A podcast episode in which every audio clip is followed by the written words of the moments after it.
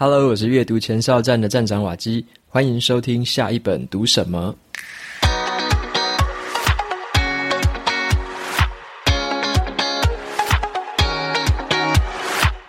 今天我想要跟大家分享的这本书呢，它的书名叫做《以少创多》。那这本书在谈的是说，人类终于学会了怎么样用比较少的资源，就能够创造出更多的繁荣。OK，那这本书的话，就是在讲一个这样子的一个社会发展，或者说一个经济发展的趋势之下，人类所要耗用这个地球的这个资源跟经济的成长，是开始呈现一个脱钩的状态。跟我们以前认知的，好像说经济成长就一定会让地球的资源越来越耗竭，甚至是更快的走向世界末日这种传统的观点比较不一样。那这本书就会提供另一个方面的看法。所以在今天的节目里面，就跟大家介绍一下“以少创多”里面有一个关键字叫做“去物质化”，这个关键字是什么意思？以及呢，作者有认为有四件很不错的事情正在这个世界上持续的进行中。那他称这四件事情叫做“乐观四骑士”。那这个“乐观四骑士”就是造成人类可以以少创多的一个关键的元素。最后的话，我也会跟大家分享一下作者他给出了哪些建议，认为说我们。除了关注这个以少创多的这一个观念之外呢，在其他的议题上面，地球其实还是有危机的。我们该关注哪一些事情？OK，所以今天的这个节目就会分这三个部分跟大家陆续介绍。在一开始的话，先跟大家简单介绍一下这本书的作者。那这本书的作者，他的名字叫做安德鲁麦克费。好，安德鲁麦克费。那么他是在这个美国一个很有名的一个这个研究人员哦，他在这个 MIT 麻省理工学院里面的这个数位经济研究中心担任共同的主任。那这个研究中心算是蛮德高望重的，是一个很权威的一个机构。然后呢，他的前一本书其实我也读过，那相信有些人可能有看过。他的前一本书书名叫做《机器、平台、群众》。那在那本书里面呢，他是用这个数位科技。如何来改变人类未来命运的这个观察的角度，来描述这个数位科技带来的一些冲击跟未来会产生的一些转变。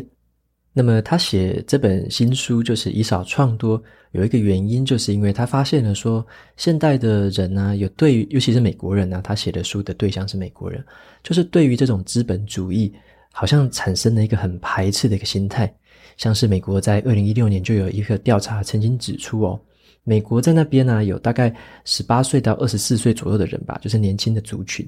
有超过一半的人是很反对资本主义的。那么以作者的观察，他是发现了说，他认为这个资本主义其实是一个算是好的一个事情，然后可以带领人类的社会朝向一个好的发展，所以他在这本书里面是比较挺资本主义这个立场的。OK，那当然后面的话会说明一下到底为什么他会有这样的一个看法。那么在这本书里面，他主要谈的一件事情就是说，自从人类在这个工业革命之后啊，我们人类其实就很习惯的从地球开采出更多的资源嘛，为了要生产更多的产品，为了要打造更多的东西，所以我们会很习惯的从地球开采出越来越多的资源，然后来用。那这就让人家开始有点担忧，会想说，这个地球的资源应该是有限的。那我们这样不断过度开采的结果，会不会总有一天造成地球的资源枯竭？我们人类没有办法再有序生存下去，然后资本主义可能又加速了这件事情的发展。那所以说，很多人会有这种很惶恐的一个心态，就是很恐惧，想说这个资本主义会不会带来世界的毁灭，走上一个结局？那作者他就在这个地方开始去研究说，到底资本主义跟科技发展的这个这个程度。有没有让我们人类越来越耗用资源，或者说说越来越浪费资源？结果他的观察发现了一个现象，就是人类其实在这个科技的发展跟这个资本主义的驱使之下，其实会倾向于降低成本，然后用更好的科技、用更好的技术来更有效率的制作东西，然后用更少的材料来制作原本就有的东西，甚至是农产品也是一样，用更少的肥料、用更少的水来产出原本的农作物。所以他发现这个现象，就是我们人类越来越学会以少创多的这个概念了。但是在这个过程中，虽然听起来很美好，对不对？可是呢，资本主义它还是有一些问题的。例如说，资本主义可能它这个企业发展的本身，为了追求利润的最大化，那可能它会把一些排放的污染啊，对环境造成的一些破坏，它会视而不见，因为那些东西对于股东来说，对于这个公司的高层来说，他可能不痛不痒，因为他们获得的是大把的金钱。但是对于环境的破坏是是显而易见的，而且是常年下来会留给我们后代子孙，是很不好的。那么这个东西要怎么样去制衡它呢？作者就提到说，我们必须要有公民的这种算是环保的意识，然后政府也必须要反映民意，来去订立一些法规跟一些这个规范，去制约这一些这个自由发展的这个资本主义的企业。好，所以说这本书大概在围绕着这个主题上在说明。所以接下来的话，我就跟大家分享最主要的第一个部分，就是所谓的这个去物质化这个东西。去物质化，那这是一个专有名词啊。作者他讲说，去物质化的英文原名是叫做 dematerialization。OK，那这个 materialize 是比较算是物质化的，因为 material 是物质嘛。那 dematerial 就是把物质去掉的这个意思。那我先说明一下什么叫做物质化。物质化就是说，像我们假设你要生产一部汽车的话，可能你要耗用的是一吨的钢铁。那你如果要生产十辆汽车，那是不是就要用十吨的这个钢铁？那么用这样的逻辑去想，就是人类如果说一直发展下去，要造出越来越多的这个汽车，那么我们一般来说就会很自然而然的用等比例的方式，好，一百台车就要一百吨，一千台车就要一千吨，用这个方式去估算。所以大部分的模型在估算说未来的经济发展所会耗用的能源或者说资源的时候，都是用这样子比较直观的方式在估算。那以前的人这样估算的话，其实有点过于简化。他们没有考量到一件事情，是科技会不断的进步，生产方式会不断的改良，甚至现在软体的这个科技跟这个演算法越来越强大，可以更加的优化，更加的让这些资源的耗用减少到一个很很很低的一个程度。那等一下就举个例子来说，这个物质化的反面叫做去物质化是什么意思？那么去物质化呢，刚好就是相反的，反而是你可以用越少的资源。来产出原本要的一个东西，就是去物质化的一个这个精神，也可以这样子解释，就是说，在这个经济发展的这个情况下，我们可以用越来越少的资源来达成经济的发展，这也是一个去物质化的一个现象。那这件事情已经一直在发生中了。这本书的话，作者他就举了去物质化里面四个很关键的方法，呃，包含了这个减量、替代、优化跟蒸发。那我接下来就一一的说明。首先，第一个是减量，这个听名字就知道，就是把你要的这个资源减少，就是你要做一个东西的话，减少你要用的资源。那么作者他就举了一些例子啊，像是说我们可能以前做铁罐或者说铝罐，可能要用那样子程度的金属，但是在这个科技的发展之下，其实那些材料都渐渐的降低了七成到八成以上的这个材料，就不用以前这么样多的东西，因为你可以把它做得更薄嘛，或者说你可以掺入其他的元素，你可以有不同的工法来制作，其实他们所耗的这个资源都会越来越少。那也因为科技持续的进步，这些企业都想要用更低的成本来做到一样的产出，所以这个就自然而然的开始发生了。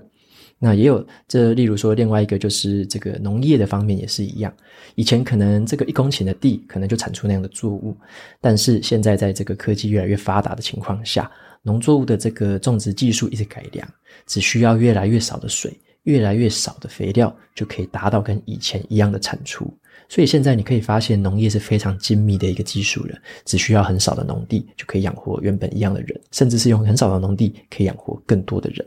那这个就是科技的一个发展所带来的一个好处。那再来的话，第二种这个去物质化叫做替代。那替代是什么意思？就是像把资源，把你原本要开采的资源做一个替代，跟原本可能不一样，或者说找到一个新方法。举个例子来说好了，以前我们会觉得说好像煤矿啊，或者说这个。呃，地球的石油好像是有限的。以前小时候我就常常会听到这个报章杂志在报道说，这个石油快要开采完了，每一年都会听一次哦，这石油快要开采完了。可是后来人类却发展出了一个新的技术，就是用这种高压水柱去冲这个岩石，然后把岩石里面的这种算是煤炭啊，或者说石油，把它冲出来。它的专有名词好像叫做这个页岩压裂法，哈，念起来难念啊，要看那个字。就是页岩就是一种岩石的一种这个结构嘛，然后压裂就是用这个高压水柱去压它，就是去挤压它，把这里面的元素挤出来，把这里面的这个煤炭、石油挤出来。那这个方法就变成说，以前好像不觉得说那一些石头里面的这个元素是可以用的。那后来在这个探勘技术也越来越厉害，又探勘出了更多的页岩可以来让我们开采。那甚至是像原本的石油啊、煤炭，也是因为看这个探勘技术的一个进步，一直探勘到新的东西，一直探勘到新的地点。那这种情况下，就变成说它是一个替代的，就是原本我们以为只有那些资源，但是呢，因为有了更新的技术、更厉害的一个方式开采方式，那就有替代的这种资源开始出现。所以，就是在科技的发展之下，会渐渐的产生出越来越多的不同的能源的一个这个采取的方法。那再来的话，第三种的去物质化的这个方法是叫做优化。那优化的话，就是嗯，它没有说采多一点的资源，但是也没有少一点的资源。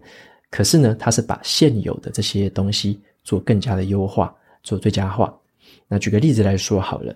就像是以前传统的铁路啊，可能这个铁道上面会有很多的车厢在跑嘛，但是呢，很多的车厢可能是有闲置车厢的一个状况。因为以前可能这个数位通讯不发达，然后电脑系统还不够厉害，所以可能很多的这种车厢是闲置在那边的，这个载客率是非常的低。但是后来在技术的一直发展之下，所有的铁路公司都会想要进步嘛，想要让这个载客率变得越来越高。所以在后来的话，透过这一些这种感测器啊，装很多感测器，然后开发了很多演算法，然后电脑的系统越来越强，这些 IoT 说是物联网这种资讯越来越多之后。那这样的一个情况就改善了这种铁路的载客率，让原本你一样的车厢还可以载更多的客人，然后让更多的人在各地流动。所以这个就是一个比较偏向于这个无形之间的这种优化，就是叫做这个去物质化的其中一个优化的方法。那再来的话，第四个去物质化的方法叫做蒸发。那这个蒸发就是有点像那个水蒸气那种意思啦，就是那个原本你看得到一团水在那边嘛，但是它蒸发之后就消失了，你就看不到它了。那这边举的例子是用 iPhone 来当例子，像是以前我们可能要拍照，你就要去买一个相机；那你要录影，你要去买一部摄影机；甚至是你可能要录音而已，你还要买一个录音机；那打电话，你还要买一个电话，你要买好多好多的硬体设备。但是现在这个 iPhone 这种产品一出来之后，所有东西都集中在一个。iPhone 里面就可以有功能的，所以它是一个蒸发界的冠军。它把这些其他的东西就是蒸发掉了，你都不需要了，你只要一只 iPhone 就可以做到刚刚说的那些功能。那这种东西其实你可以想象就是说，如果没有这个 iPhone 的发这个发明，那大家。如果还是有那种拍照还是有录影的需求，他还是要买一大堆的东西，我们就还是要生产一大堆的物质出来。那但是因为有 iPhone，因为有更多的软体的一些发明，一些更多更厉害的这种科技的发明，我们很多传统的一些硬体设备其实都不需要再生产了。然后呢，甚至是就朝向专业化，比较少的人拥有就好了。大众是不需要有那些很专业的设备的。那这种情况就是去物质化的一个表现，就是我们大家生产力提高了。有更多的功能可以用，经济发展得更好，但是呢，却需要用到更少的资源，就可以达到原本一样的成果，甚至是达到更好的成果。所以，以上呢，就是这个去物质化它里面的四个方法，就是简化、替代、优化跟蒸发。所以说，这个就是这本书的核心的一个关键字之一，就是叫做去物质化，然后来达到以少创多的一个成果。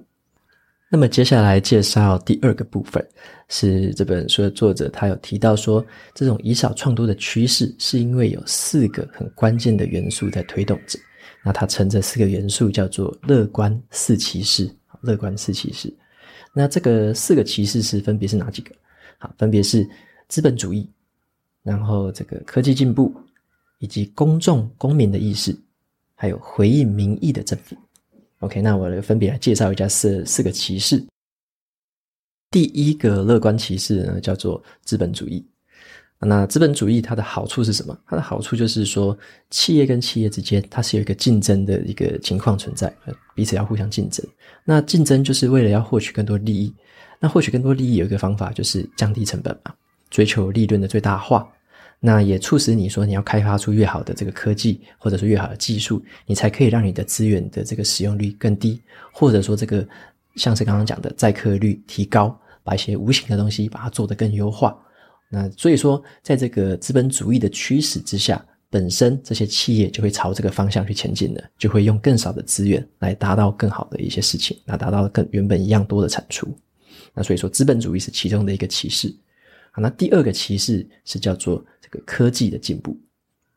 那这个科技的进步跟刚刚的资本主义是有点息息相关的，因为你要用更少的资源做到原本一样的事情的话，你就必须开发出新的科技嘛，所以就会推推向这个企业就会往这种去物质化的这个方面去追求。他就会去追求说，好，我要把东西蒸发掉，开发出一个全新的一个崭新的一个产品，然后成为市场上的霸主，像是 iPhone 那样子。那或者是说呢，我就是做一些优化，做一些软体演算法的一些优化。那甚至有些人可能是这个把原本生产的这种这个生产线的一些生产方式再加以改良，用更少的这个材料、更有效率的方法，就生产出原本一样的东西。好，那这个就是科技的一个进步，会持续对这件事情带来帮助。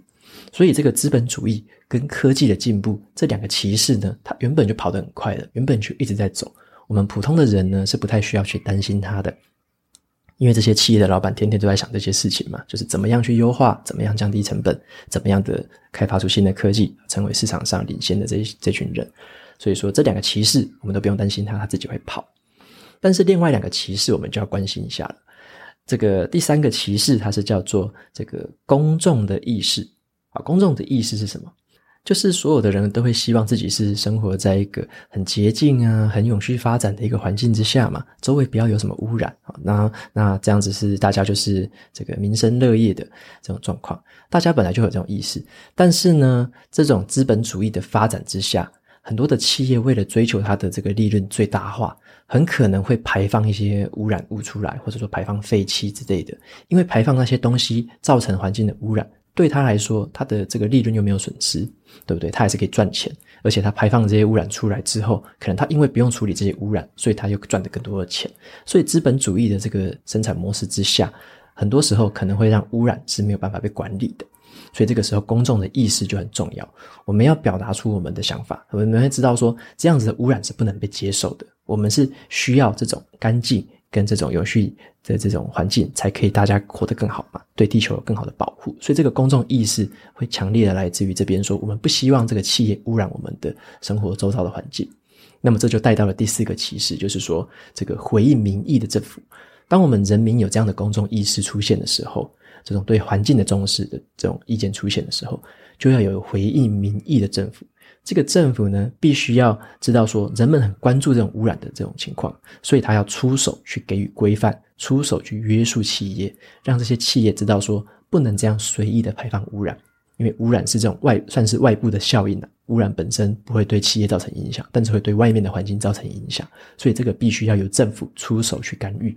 除了少数的企业可能是有这种环境的这种意识之外呢，很多的企业是需要政府这种强制的去规范的。你可能要给予一些处罚啊，给予一些规则，或者说你可能要克他一些算是这种排污染的这种税。最近也讨论得很热烈，所以这种东西是需要有政府来出面主导的。所以在我们对于这种政府啊，或者说你对于下一任候选人，或者说你支持的一些团体，他是不是有这样子一个永续经营，或者说一个环保的意识？它有没有这个力道去规范这些资本主义的企业的发展？有没有这个制衡的力量存在？OK，所以说这个是我们观察，或者说我们自己选择支持的这个政府所需要注意的一个地方。好，那再来就是提到了第三个部分。这个作者他就讲到说，刚刚已经讲了很多去物质化的好处，就是资本主义啊，然后这个科技发展会自然而然的带着世界是朝这个去物质化的一个方向发展。可是呢，他还是渐渐的发现了说，在这个情况下，其实很多的污染是没有被这个政府重视到的，或者说有很多潜在的危机，政府还没有办法有很大的力道去干预这些企业的一个这个进展。所以这本书里面后面他就有。举了一些建议，就是给我们的建议了。那总共有七个，分别来说一下。那他讲到的第一个建议是说，我们到底身为普通的公民，该关注什么事情呢？他认为第一个就是最重要的，当然就是减少污染，因为就是减少污染，并不是资本主义本身关心的事情，它是需要被政府额外规范的事情。所以我们要关心，我们公民要关心的是，你选出来的政府，你所支持的那些团体，到底有没有这种制衡的力量？而不要说你去支持的这种政府官员都是在放宽条款的，都是在放宽规范的，那就很危险了。因为那些对环环境造成的污染可能会越来越严重，那没有人会制衡得了这一些资本主义发展之下长得越来越大的公司。再来的第二个建议呢，是我们要去关心说温室气体的这种排放量是需要被大幅减少的。所以很多的科学证据都已经显示了，这个温室气体的排放一直对地球造成了很负面的影响。它可能会带来极端的气候，像最近就是很多的这种洪灾啊，或者说很多的风灾，都已经告诉我们说，地球已经慢慢的在往一个越来越极端的方向去改变。这是我们需要很关心的议题。那你所支持的这个政府跟候选人呢，到底有没有在这个议题上琢磨？这也是我们需要关心的一件事情。那再来的话，他第三个建议的是，他的立场比较提倡核能。好，作者的话，他是依据他所观察到的这个科学的证据去显示说，核能仍然是目前唯一不会排放这个温室气体效应的这个能源的一个来源。所以说，这个核能是很大规模的，而且安全可靠的一个动力来源。所以在这本书里面，作者他是比较以提倡核能的这个角度的。但是他也发现说，很多的民意的一个共识，甚至是政府本身就是一个反核的一个这种立场。所以他认为说，这个地方还是有很大的一个讨论空间。OK，那这个也是留给大家自己去思考看看。那再来的话，第四个建议是要去注意那一种。保护动物啊，或者说这种保护生态环境的这样的议题，那这个部分就是说，资本主义本身对于这种很稀有的动物本来就会感兴趣，因为很稀有的动物在市场上可以卖得很高的价钱，甚至是这种稀有的毛皮之类的哦，稀有的象牙啊什么的都可以卖得很高的价钱。那资本主义的这个驱使之下，本来他们就会想要去做这样的事情。那但是政府就必须要出手干预，让这些资本主义的这样的一个发展不要去为了他们的利益，然后呢就去破坏环境啊，然后让动物的栖息地消失。所以说要关心的是这样子的一个生态环境跟动物保护的一个议题。那第五个的话，作者的一个想他的一个观点是说，要提倡这种基因改造的作物。好，那作者也是依据很多的这样科学的一个研究跟证据显示出来说，这个基因改造的植物是非常的安全的，然后这些基因作物对人类的这个伤害是非常的低的，这是很多的医学证据都有显示出来。那么这个基因改造的作物还有一些一些其他的好处，包含说它可以提高这些农作物的生产量，然后还可以提高这些农作物原本它里面的这些营养价值。很多的一些营养的元素在基改的作物里面都更为丰富，甚至是呢，用基改的作物，很多的情况下都可以减少农药的施打。所以在这个情况下，基改的作物真的是有百益而无一害。那当然，这个情况下还是一样，跟很多的民意是有非常大的一个相反的一个情形，因为很多的民意会这个认为说。这对于这种基改的作物产生一个惧怕的心态，就觉得说基改就是可能是基因上面有什么改造嘛，那可能对人体还是不好，还是不自然，或是人造的作物。所以在这个情况下，民意跟实际的科学根据还是有很大的冲突。好，那再来的话，第六个这个建议是说，我们要去关心那一些有在资助、说有在赞助一些这个基础研究的这一些政府跟团体。那这个基础研究是非常重要的。因为短期来说，基础的这种科学研究虽然不会带来立即的效应，但是一定要有这些基础的研究的累累积，才能够在长期带来更多科技的一个发展跟突破，那才可以再发挥更多以少创多的精神。所以基础的研究也是非常重要的一环。最后第七个是这个提倡这种创造更多的工作机会，